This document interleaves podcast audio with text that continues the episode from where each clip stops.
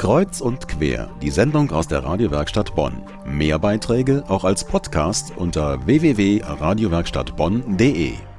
Ui, das wird wieder eine ganze Menge. Über 170.000 Besucher. So viele sollen am kommenden Samstag wieder in die Rheinaue strömen. Das zeigt, wie beliebt das Musikfestival Rheinkultur ist. Wenn Sie hingehen, denken Sie bitte an Sonnencreme. Da gab es in den letzten Jahren bei schönem Wetter so die ein oder anderen üblen Geschichten.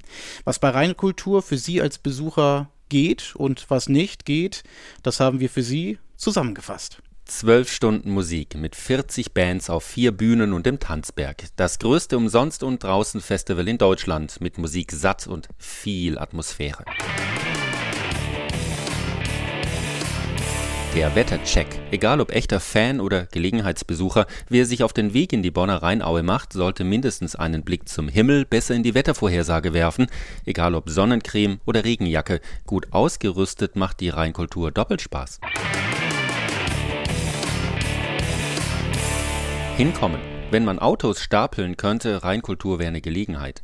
Wenn's aber nicht anders geht, bitte einen Park-and-Ride-Platz ansteuern. Viel entspannter ist es per Bus und Bahn. Für 13 Euro gibt's die Green Card. Damit kann man von Samstag bis Sonntagmorgen im gesamten VRS-Gebiet fahren und fein raus ist, wer mit dem Fahrrad oder zu Fuß kommt. Das Programm.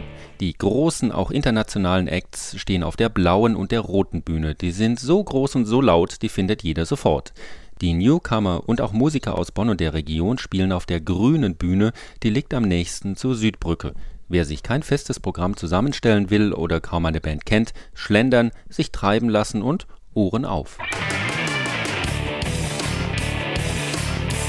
Der Pocketplan dieser praktische Geländeplan enthält eine Programmübersicht, aktuelle Änderungen und einen WC-Plan.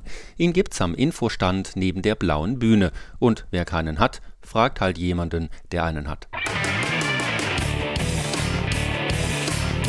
Essen und Trinken. Das Festival wird durch Speisen und Getränke finanziert, die man dort kauft. Deshalb darf man selbst nichts mitbringen, außer einem Liter pro Person im Tetrapack oder Proviant fürs Kind. Alles andere wird einem an den Eingängen abgenommen. Da kann man dann zuhauf junge Leute sehen, die auf den letzten Metern Bier und Wodka flaschenweise in sich reinschütten. Deshalb an den Eingängen darauf achten, nicht in Glasscherben zu treten. Kurzum also, kleines Geld einstecken, Wetterbericht lesen, sich auf klasse Atmosphäre und viel Musik freuen. Und los geht's zur 29. Rheinkultur in der Bonner Rheinaue.